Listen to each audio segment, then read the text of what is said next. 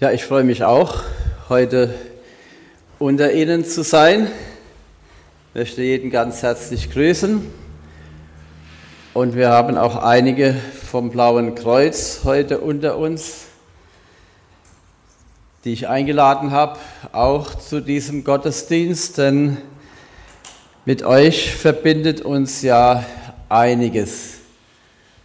Das ist zum einen der Rudi und die Elke und die Familie. Und das andere, dass wir hier wirklich den Eindruck haben, das Blaue Kreuz bzw. unsere Leute hier sind hier angenommen. Ich muss das einfach so sagen, das ist nicht bei allen Gemeinden so der Fall. Man ist zwar herzlich willkommen, aber in der Regel sind unsere Leute ja sehr sensibel vom Blauen Kreuz und merken sehr schnell, ob man wirklich angekommen ist dort und ob man auch so, wie man ist, angenommen ist. Und das kann ich schon sagen, dieses Gefühl ist bei eurer Gemeinde vorhanden. Vielen Dank dafür. Ja, nun ist die Frage, wie kommt es zu diesem Thema? Dieses Thema Versager, bin ich ein Versager? Geht Gott, wie geht Gott mit Versagern um? Das bewegt mich schon einige Zeit. Und gerade dieses Thema ist auch ein Thema, das sicherlich nicht nur mich bewegt, sondern manche andere. Ich glaube, wir alle haben uns die Frage auch schon mal gestellt in bestimmten Situationen, ja, bin ich ein Versager? Kriege ich überhaupt mein Leben auf die Reihe? Da gibt es so viele Mangos und all das, was ich mir vornehme und vorgenommen habe, kann ich nicht so durchziehen oder zum Ziel führen, wie ich, ein, wie ich das eigentlich will. Manche sehen sich auch gerade heute in unserer Zeit einem immensen Leistungsdruck ausgesetzt, wenn sie noch im Berufsleben stehen. Es werden hohe Anforderungen an jeden gestellt und wer diese Anforderungen nicht erfüllt, der ist ruckzuck weg vom Fenster. Solidarität mit Schwächeren, das wird immer weniger. Scheinbar kommen die am besten durch, die einen starken Ellenbogen haben, die sich behaupten können und mit allen möglichen Mitteln nach vorne kommen.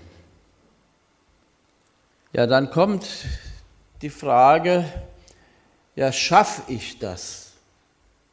Und wenn ich dann dabei bei mir Schwierigkeiten finde, dann kommt das, ja, bin ich ein Versager. Und manchen wird dieses Gefühl, dieser Eindruck, Versager oder Versagerin zu sein, schon ein Stück weit in der Erziehung mitgegeben, ohne dass die Eltern es wollen. Und diesen großen Fehler, den habe ich auch gemacht in der Erziehung unseres ältesten Sohnes, des Thomas.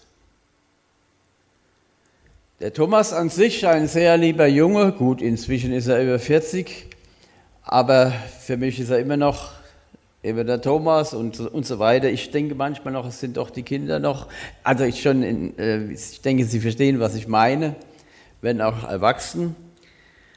Aber als er noch klein war, habe ich da sehr vieles falsch gemacht. Und für meinen Sohn, für den Thomas, war ich der Vater der Größte. Ich war für ihn eine unerreichbare Größe.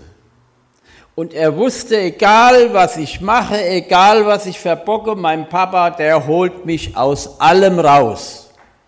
Und das habe ich auch gemacht. Er brauchte sich um nichts zu kümmern, aber das war nicht immer richtig. Und ich bin von Natur aus sehr praktisch begabt, technisch begabt, obwohl ich das nie gelernt habe. Ich war immer Bürokrat und mehr oder weniger Theoretiker. Aber meine Naturbegabung her, von meiner Struktur her, ist mehr technisch und handwerklich.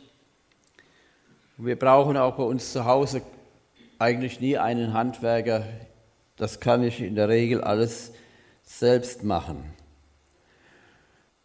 Und als unser Thomas noch klein war und dann es war irgendwie ging es darum, etwas zu machen und ich habe gesagt, Thomas, mach du das mal. Und dann hat er das gemacht und hat dann da gemacht und ich habe dann zugeschaut und habe gesagt, komm, komm, gib her, also das macht man doch so und und so weiter.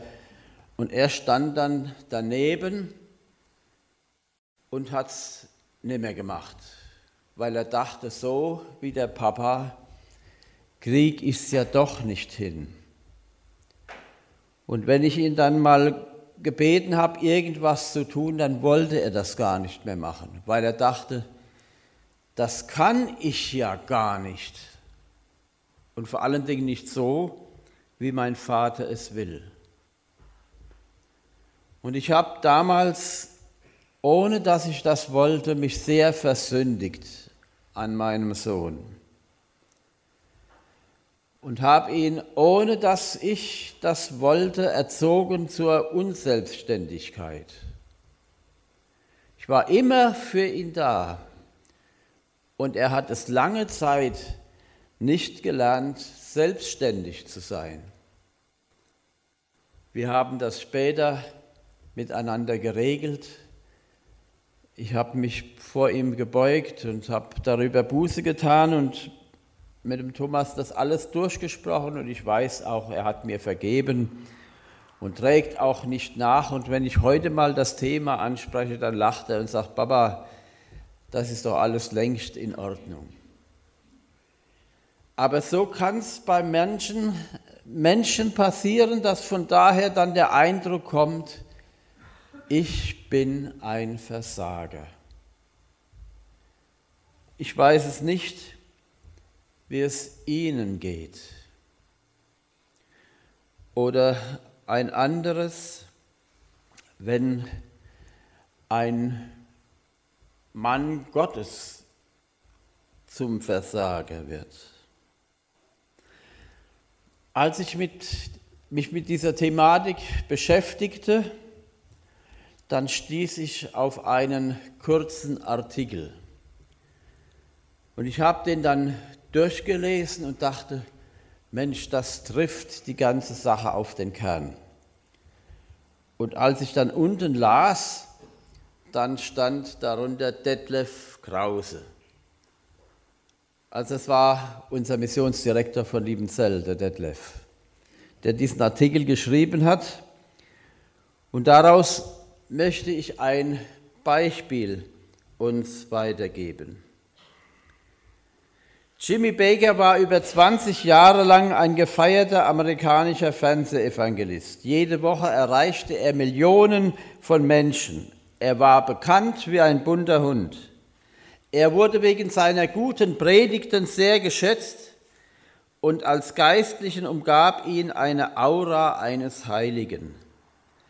Dann kam der große Schock. Er hatte mit seiner Sekretärin geschlafen. In den anschließenden Recherchen stellte sich zudem heraus, dass er auch noch riesige Geldbeträge veruntreut hatte. Für Journalisten war die Story ein gefundenes Fressen.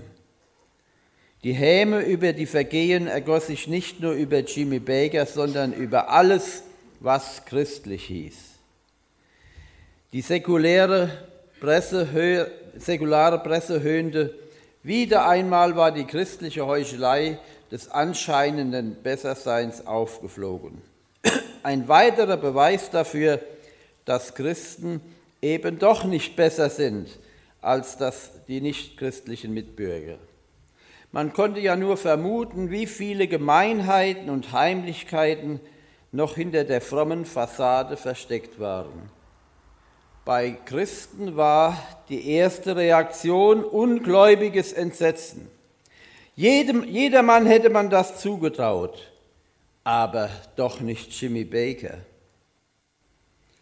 Dann setzte tiefe Enttäuschung ein. Vielen klangen noch die guten Predigten, die Bibelarbeiten, die Aussagen in Gesprächen, die Seelsorge und anderes in den Ohren.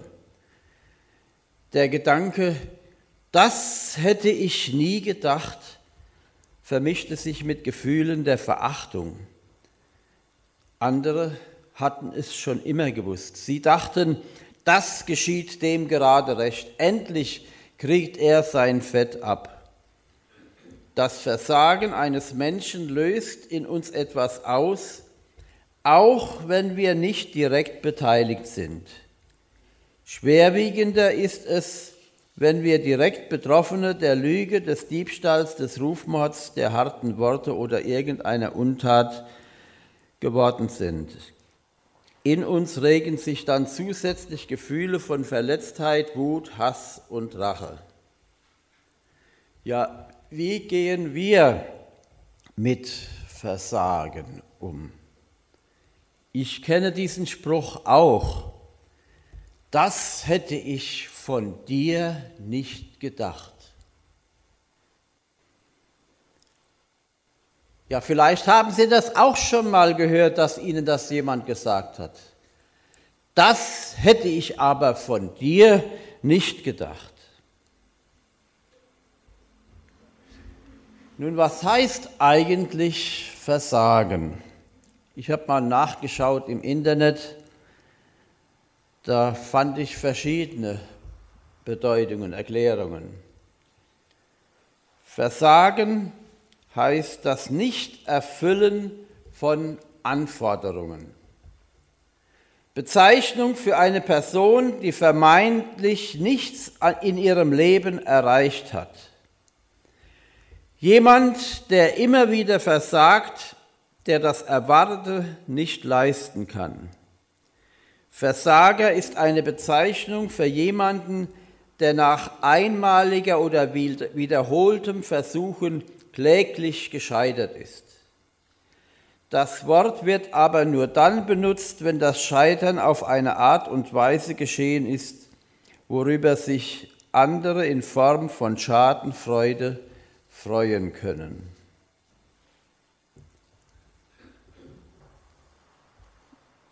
Ja, nun ist für uns die Frage, wie geht Gott mit Versagen um? Wie Menschen mit Versagen umgehen, das haben wir vielleicht schon selbst gemerkt. Vielleicht wurden wir damit schon selbst hart konfrontiert. Ich war kürzlich in einem christlichen Erholung, Erholungsheim und musste da warten.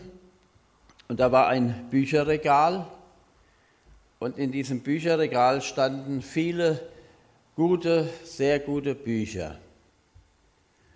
Unter anderem auch eine Reihe von Büchern, auch eines sehr bekannten Theologen hier aus unserer Umgebung. Einem Mann, der sich im Besonderen mit okkulten Dingen und satanistischen Dingen befasst und dafür auch bekannt war als Seelsorger und Spezialist.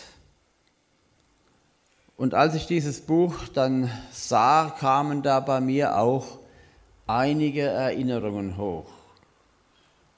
Und dieser Bruder, der dieses Freizeithaus dort leitete, als er dann wieder reinkam, dann sagte ich ihm, kennst du diesen Mann, der das geschrieben hat? Da sagte er, nee.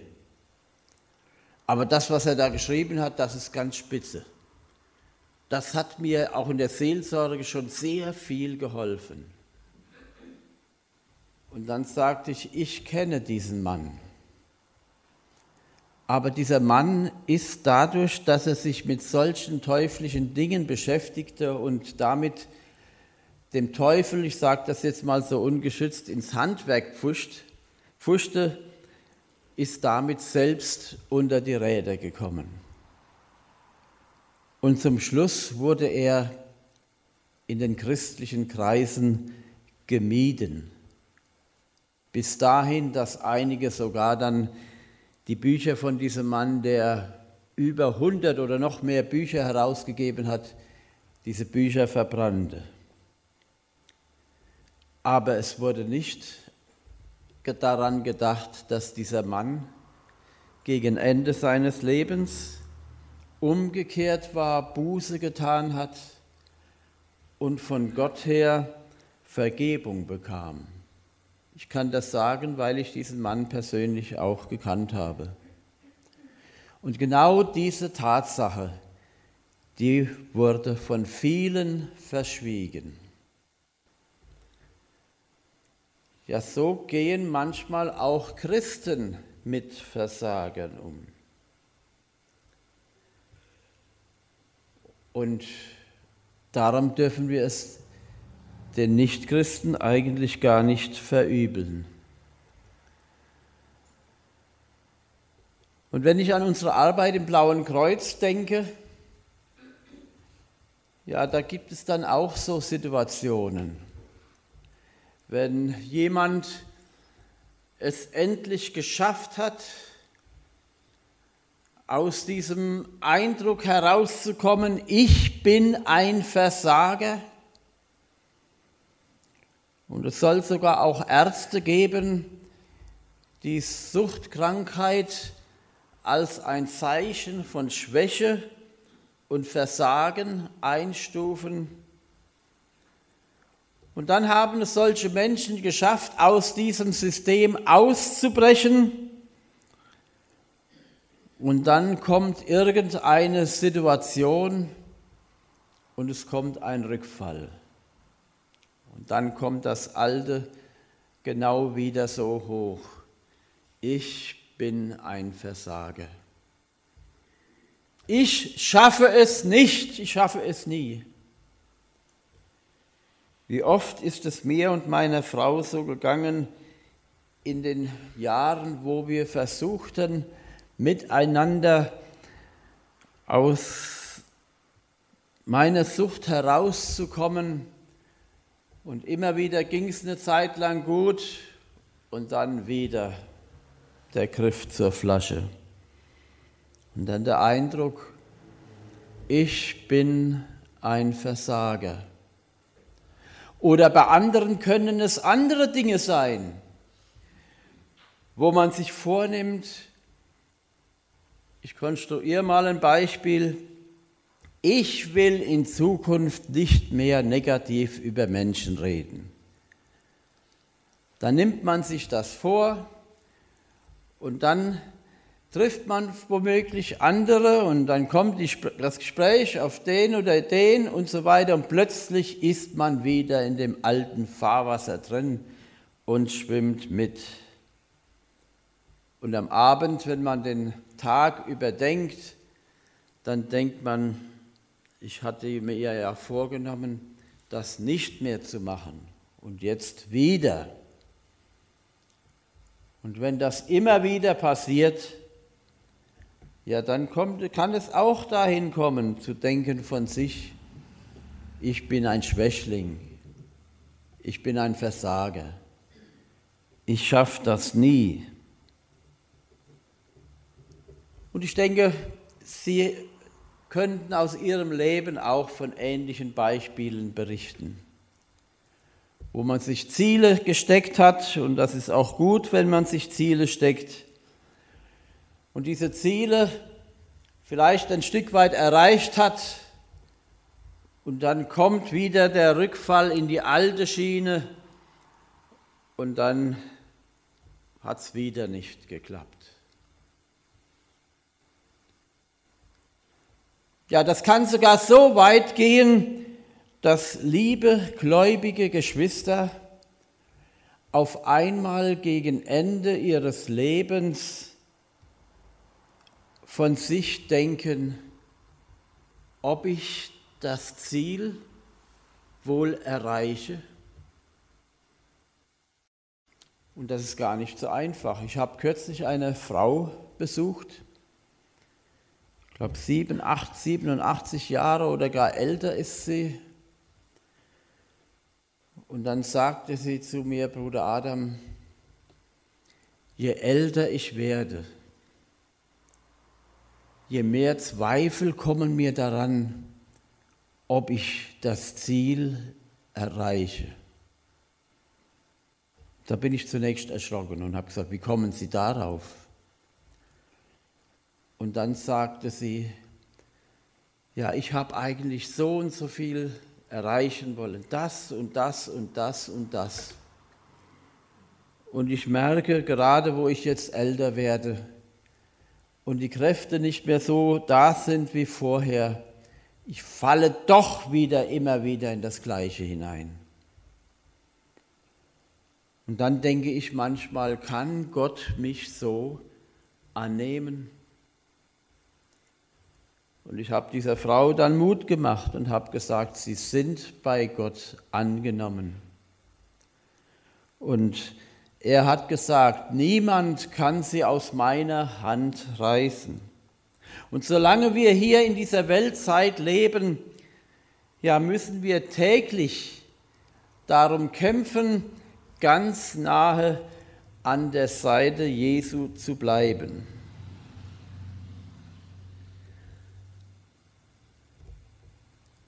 Nun, wie geht Gott mit Versagern um?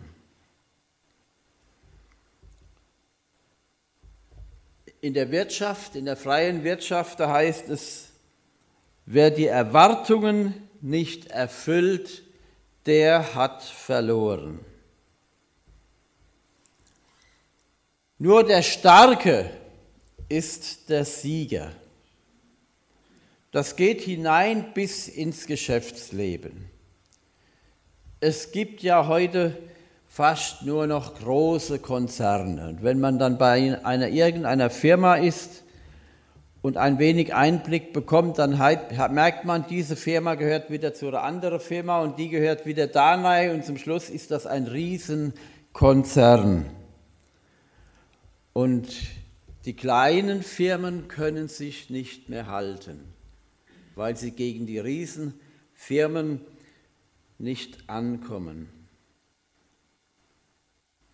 Wer die Erwartungen nicht erfüllt, hat verloren. Nun, ich habe in die Bibel hineingeschaut und dort gesucht. Interessant ist es, dass in der Bibel das Wort Versagen, so wie, wie es jetzt gesagt ist, Versagen, dass das Wort in der Bibel gar nicht auftaucht. Und trotzdem berichtet die Bibel von vielen Menschen, die versagt haben. Wie geht Gott mit ihnen um?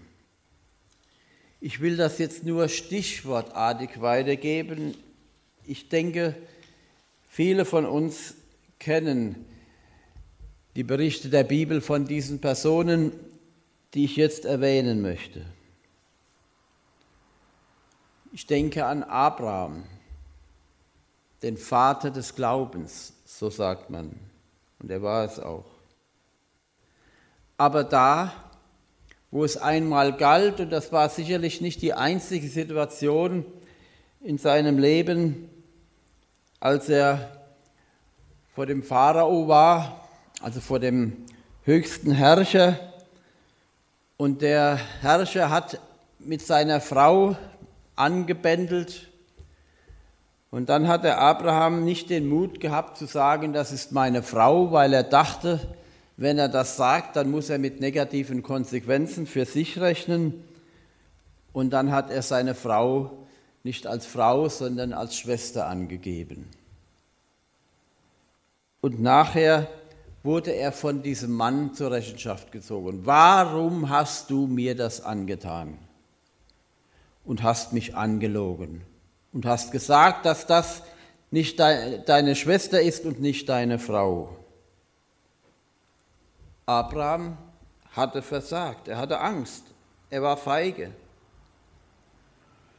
Oder bei Mose gab es auch viele Situationen, wo er versagt hat.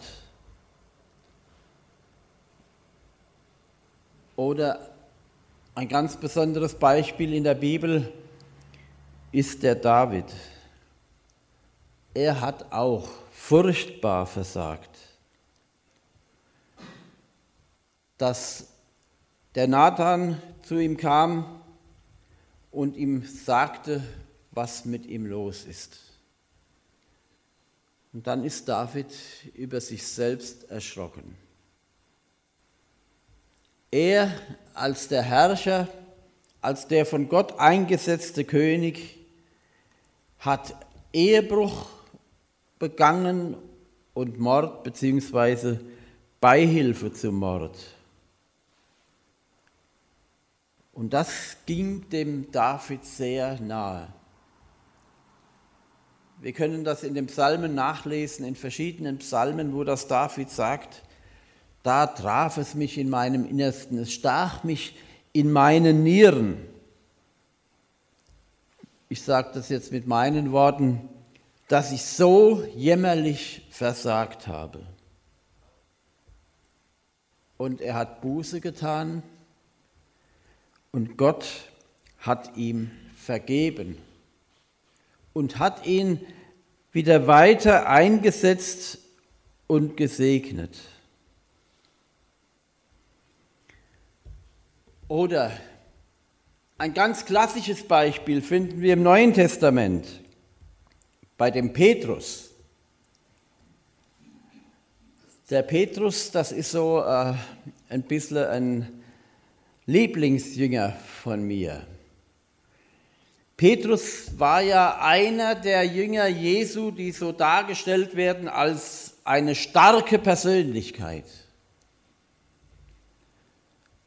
Und von ihm wird uns gesagt, dass er frei raus war, redete, was ihm auf dem Herzen lag. Und das kommt ja nicht immer gut an.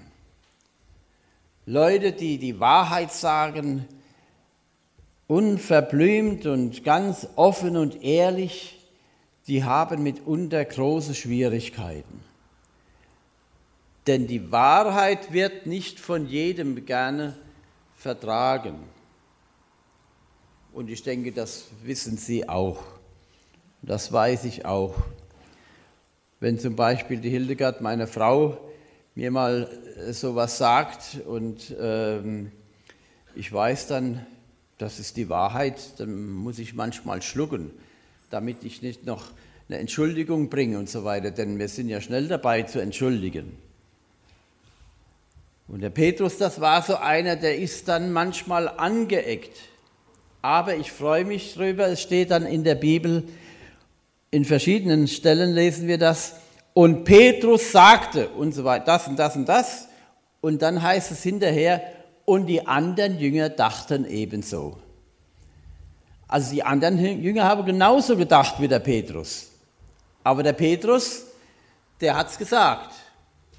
Und der wurde dann als der Schlimme oder wird dann als der Schlimme gesehen. Aber nun ein gravierendes Beispiel vom Versagen Petrus und wie Jesus damit umging.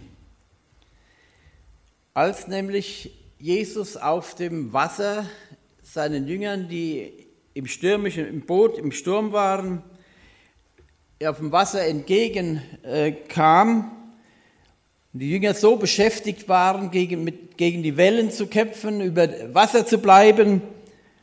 Und dann sahen sie eine Gestalt auf dem Wasser auf sich zukommen. Und Petrus erkennt sofort, wer das ist.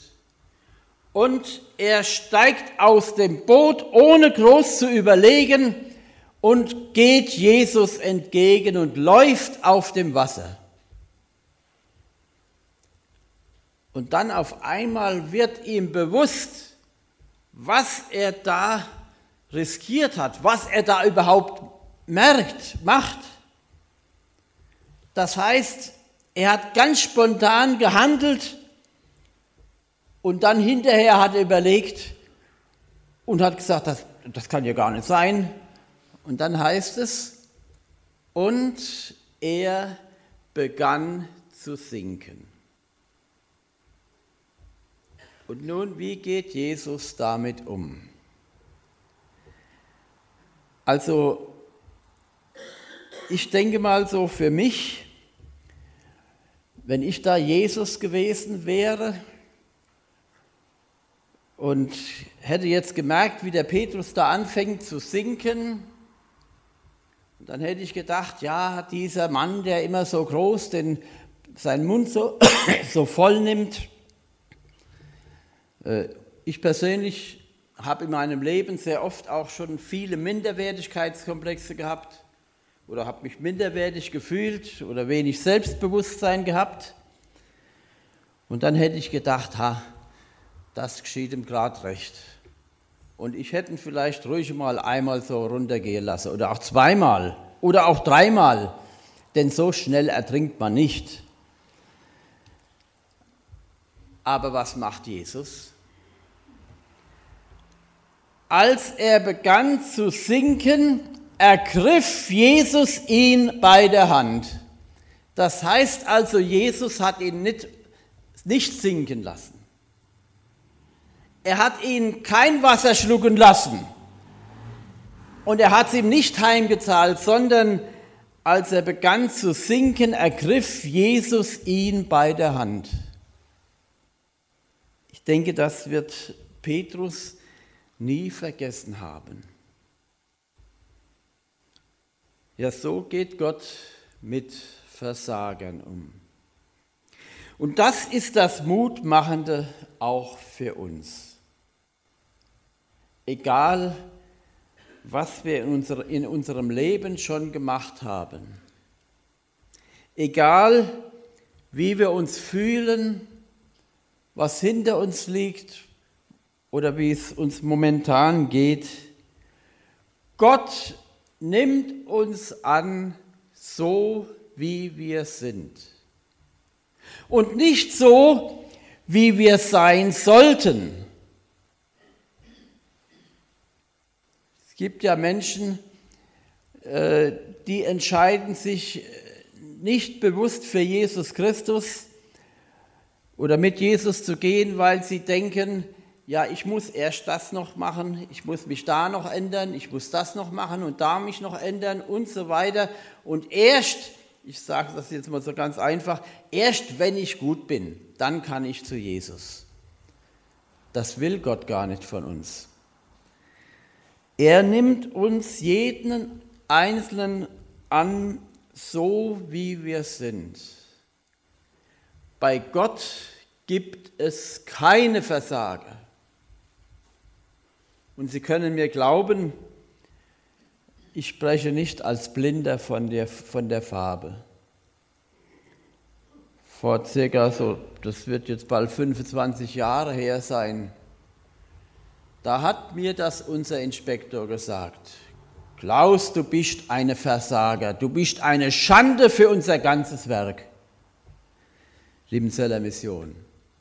Aber kein Wort gegen die Liebenzeller Mission. Ich bin 150-prozentig Liebenzeller nach wie vor. Und äh, die Sache, die ist alles längst in Ordnung gekommen und äh, alles bereinigt, auch mit diesem Bruder, der mir das gesagt hat.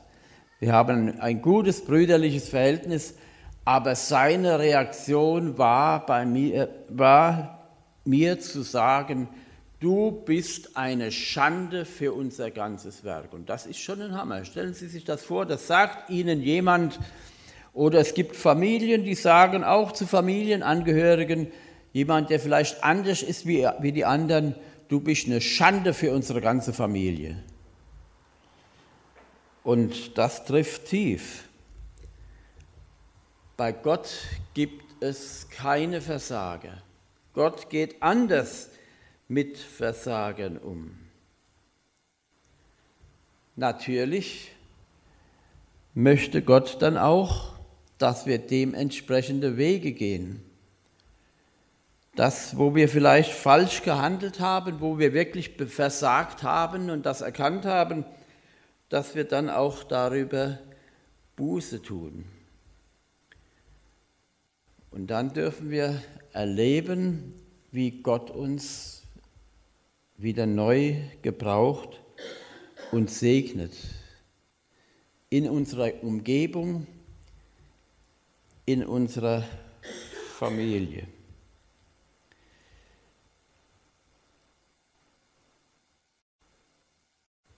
Ich bin jetzt in einer schwierigen Situation. Ich sehe die ganze Zeit dahinter jemand sitzen.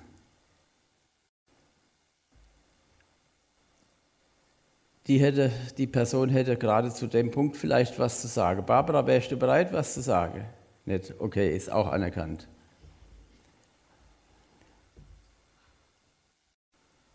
Ja, es gibt Menschen, die das dann auch so hautnah erleben dürfen wie Gott Versagen annimmt.